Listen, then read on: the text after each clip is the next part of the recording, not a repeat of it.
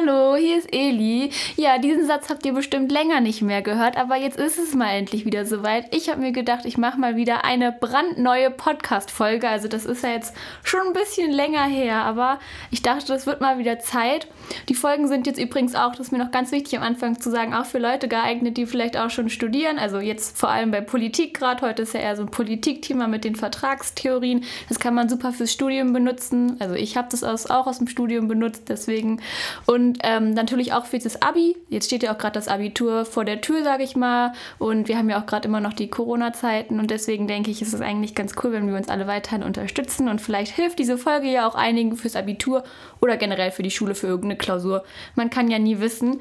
Und bevor ich jetzt anfange, wollte ich mich nochmal bedanken für all die zahlreichen Unterstützungen. Ich habe ja jetzt länger keine Folge mehr gemacht, aber trotzdem haben voll viele Leute immer noch Kommentare geschrieben oder haben sich es angehört. Und das hat mir eigentlich nur gezeigt, dass es vielen Leuten Leuten hilft und das hat mich total gefreut. Deswegen wollte ich mich nochmal an alle, an wirklich jeden Einzelnen wollte ich mich nochmal bedanken. Und ähm, ja, dann würde ich jetzt auch schon mit der Folge starten. Und wie gesagt, heute im Titel steht ja schon Politik. Wir schauen uns heute Vertragstheorie an oder die Vertragstheorien. Drei Stück, einmal von Thomas Hobbes, von John Locke und von Jean-Jacques Rousseau. Und das werde ich dann nach und nach durchgehen. Da ist mir nochmal wichtig zu sagen, da werde ich jetzt nur das Wichtigste erzählen bei den Vertragstheorien. Natürlich können diese noch viel ausschweifender sein oder es gibt dazu ja auch richtige Bücher, die die geschrieben haben. Und ich werde da natürlich jetzt erstmal das Wichtigste draus nennen und würde sagen, wir fangen einfach mal direkt an. Also die Vertragstheorien allgemein, das ist eine Grundlage von den modernen Demokratietheorien, die dann mit der Zeit entstanden sind. Es geht viel um die Demokratie, auch in der Politik natürlich. Und diese Vertragstheorien, das sind eben sozusagen die Grundlagen von modernen Demokratietheorien, die wir uns natürlich auch noch anschauen können. Und die Vertragstheorien waren auch dafür da, dass sie eben ähm, das Verhältnis zwischen Bürger und Staat strukturieren können, dass vielleicht auch ein Staat entsteht und dass die Bürger und der Staat ein gutes Verhältnis miteinander haben. Und da waren eben diese Vertragstheorien für da und wir fangen jetzt auch schon mit der allerersten an. Das ist die von Thomas Hobbes. Und der hat auch zu seiner Vertragstheorie oder zu seiner Idee, äh, wie man so einen Vertrag zwischen Bürger und Staat schließen könnte, auch ein Werk oder ein Buch zugeschrieben. Und zwar heißt das Leviathan. Und in seinem Buch geht es darum, oder in seinem Hauptwerk, dass er eigentlich ein sehr negatives Menschenbild hat. Also die Bürger, die es ähm, vielleicht in einem Staat gibt, also da ist er der Meinung, dass das sehr negativ ist. Die Menschen befinden sich eigentlich nur im Krieg. Es gibt gar keinen Staat. Ähm, es gibt, das Menschenbild ist negativ. Es ist Krieg. Es gibt keine Rechtsstaatlichkeit, keine Sicherheit und deswegen ist sein Menschenbild, das habe ich jetzt auch schon öfter gesagt, sehr negativ. Und ähm, genau deswegen gibt es im Naturzustand der Gesellschaft immer nur Krieg. Und das Ganze macht die Bürger nicht glücklich, das macht überhaupt keinen glücklich.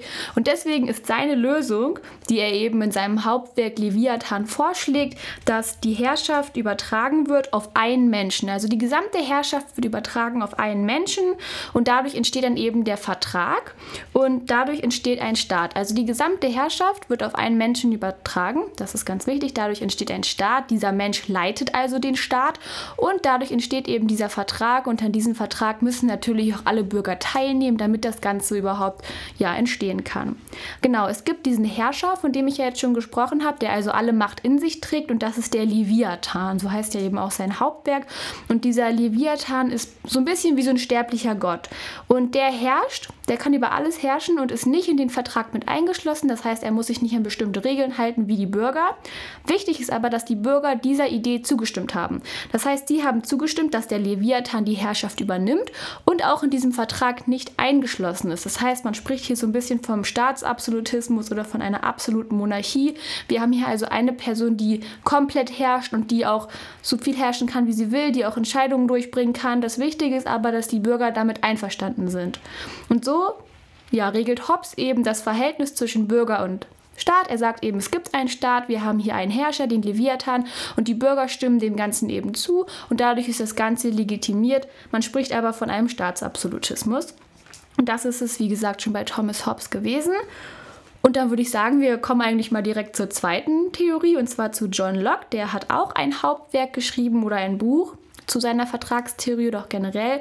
Und das heißt eben zwei Abhandlungen über die Regierung. Und auch er hat sich vorerst Gedanken über den Menschen gemacht, wie auch Hobbes. Der hat ja gesagt, hm, negatives Menschenbild.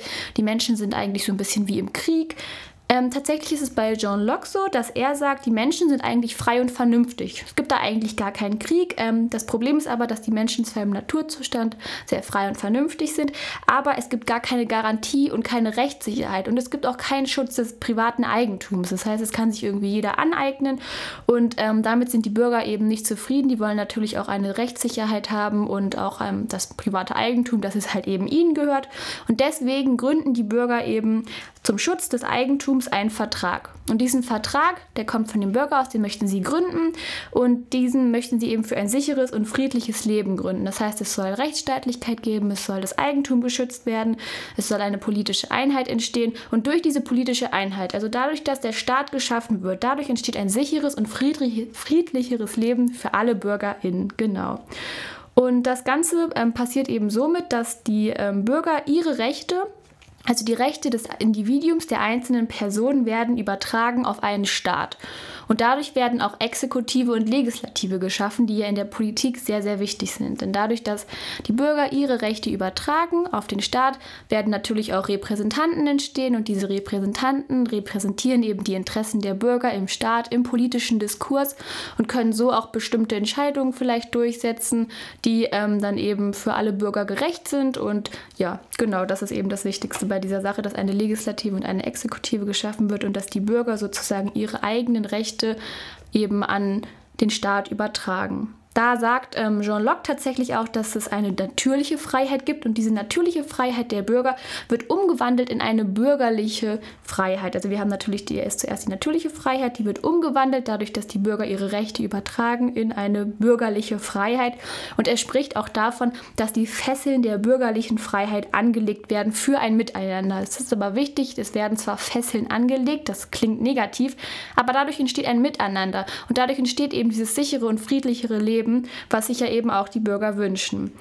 Genau, und das ist es eigentlich auch schon zu John Locke. Also wir haben hier so einen kleinen Unterschied, wenn wir das mal mit Thomas Hobbes vergleichen. Er sagt eben, hm, die Menschen sind eigentlich frei und vernünftig und ähm, das ist eben so, dass eigentlich alles ganz gut ist. Es gibt aber keine Rechtssicherheit und keine Garantie des Eigentums und deswegen, also aufgrund dessen wird eben dieser Vertrag jetzt geschlossen. Es gibt Repräsentanten, die die Ideen und Wünsche der Bürger eben vertreten und es wird eine Legislative und eine Exekutive geschaffen. Genau, und dann kommen wir eigentlich auch schon zum letzten Vertreter der Vertragstheorien, und zwar zu Jean-Jacques Rousseau, ein französischer Name. Und der hat eben den Gesellschaftsvertrag ja, entstehen lassen oder hat ihn eben erfunden, sag ich mal. Und in Französisch, weil er aus Frankreich kommt, heißt das Contrat social, also Gesellschaftsvertrag, ist einfach nur Französisch. Ähm, genau, und er hat sich natürlich auch wie alle anderen Vertreter Gedanken über die Menschen gemacht und er guckt eben, wie sind die Menschen im Naturzustand. Und da sagt er eben, der Mensch ist im Naturzustand vereinzelt und in einem Kampf mit der Natur tatsächlich. Und der Mensch ist von sich aus nicht politisch, also kein Zonpolitikon würde man sagen. Also er ist kein politisches Wesen von sich aus selber, sondern nach Rousseau ist der Mensch geleitet von der natürlichen Güte. Also er ist eigentlich gar gar nicht so richtig politisch und äh, Politik spielt auch nicht, sage ich mal, die wichtigste Rolle. Aber in dem Kontrakt Sozial, also in dem Gesellschaftsvertrag, ist es dann eben so, dass es schon um Politik geht. Und zwar geht es darum, dass es eben eine Unterstellung des privaten oder des individuellen Eigentums gibt, und zwar unter den allgemeinen Willen. Also das private Eigentum wird unter einen allgemeinen Willen sozusagen gestellt. Und dann ist es eben so, dass dadurch halt eben eine Gemeinschaft entstehen soll, ein Gemeinwesen, ein Miteinander. Wichtig ist, dass es eben keine Übertragung der Rechte an Institutionen gibt. Also bei John Locke war es ja zum Beispiel so, dass Repräsentanten entstehen, es entsteht eine Legislative und eine Exekutive. Rousseau ist aber der Meinung, dass, das, dass es das nicht geben sollte. Es sollte keine Repräsentanten geben und es werden eben auch nicht die Rechte der Bürger an bestimmte Institutionen übertragen, sondern das Volk soll souverän bleiben. Das heißt, das Volk soll eben durch diesen Vertrag sich als souverän konstituieren und soll auch selber über sich herrschen können. Deswegen ist ist, wie gesagt, für ihn eigentlich ein ähm, Repräsentant, eine Repräsentantin ist für ihn nicht wichtig, weil das Volk hat die Macht bei sich, ist also souverän. Genau, das heißt das eigentlich. Außerdem ist es eben noch ganz wichtig bei Rousseau, dass der Eigenwille, der, dieses Eigentum, das, der Eigenwille wird ja unterstellt unter den Allgemeinwillen, das hatte ich ja schon gesagt. Und dieser Eigenwille, der ist identisch mit dem Willen des Gemeinwesens. Das heißt, wenn wir jetzt in einer Gesellschaft leben, hat jeder von uns dieselbe Meinung. Wir haben keine andere Meinung, weil wir haben unseren Eigenwillen, unser privates Eigentum ja unter den Allgemeinwillen gestellt. Das heißt, jeder hat eigentlich ja denselben Willen, dieselbe Idee und deswegen braucht es auch keine Repräsentanten, weil wenn jedes, wenn das Volk immer denselben Willen hat, dann muss man ja nicht diskutieren, dann muss man ja keine bestimmten Interessen vertreten, wenn es nur eine bestimmte Interesse gibt und diese kann durchgesetzt werden. Genau. Und es ist eben auch so, dass bestimmte Menschen, die sich jetzt eben weigern sollten, die vielleicht nicht den Allgemeinwillen haben, die vielleicht eine andere Meinung haben oder die auch nicht zum Vertrag gehören möchten, die können gezwungen werden, dass sie dazugehören sollen. Genau, also sie können tatsächlich, ähm, sie sind dem eigentlich ausgeliefert, könnte man sozusagen sagen. Also zusammenfassend kann man bei Rousseau sagen, dass das einzelne Mitglied seine Rechte an den Gemeinwillen abtritt und dass dadurch ein Miteinander entsteht, weil jeder seine Rechte an die Gemeinschaft abtritt und es gibt eben immer den gleichen Willen und dadurch braucht es eben keine Repräsentanten. Das waren eigentlich auch schon die drei Vertragstheorien, die wir uns anschauen wollten oder jetzt angeschaut haben. Ich wiederhole alles nochmal ganz schnell, weil es ist ja jetzt schon viel Input gewesen. Also bei Thomas Hobbes geht es eben darum, dass es eben im Krieg gibt, im Naturzustand, es gibt Naturzustand, es gibt den Leviathan, den sterblichen Gott, der als Herrscher fungieren soll, damit es ein gutes Verhältnis zwischen Bürger und Staat gibt. Das ist eben ganz wichtig und dieser hat eben so die ganze Macht inne. Man spricht hier von einem Staatsabsolutismus. Dann kommen wir zu John Locke, der ist der Meinung, dass es eben die Bürger gibt, die frei und vernünftig sind oder die Menschen. Es gibt aber keine Sicherheit und keine Garantie des Eigentums. Deswegen wird ein Staat geschaffen es wird Exekutive und Legislative geschaffen. Es gibt Repräsentanten, die zwischen den Staat, also zwischen der Exekutive und der Legislative und zwischen den Bürgern vermitteln und die Interessen vertreten. Und es werden die Fesseln der bürgerlichen Freiheit für ein gutes Miteinander angelegt.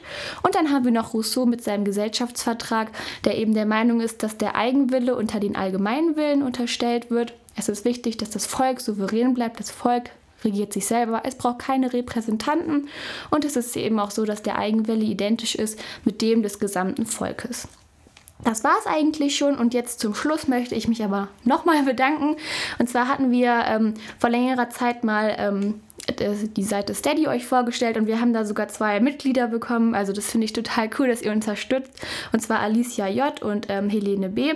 Und die beiden unterstützen uns und das fand ich echt mega lieb. Ich habe mich auch total gefreut, weil das eben auch so die Zeit war, wo ich jetzt keine Podcasts mehr gemacht habe. Und dann haben uns halt trotzdem Leute unterstützt und das fand ich super lieb. Und dafür wollte ich mich auf jeden Fall nochmal bedanken und dann würde ich sagen, hören wir uns das nächste Mal wieder.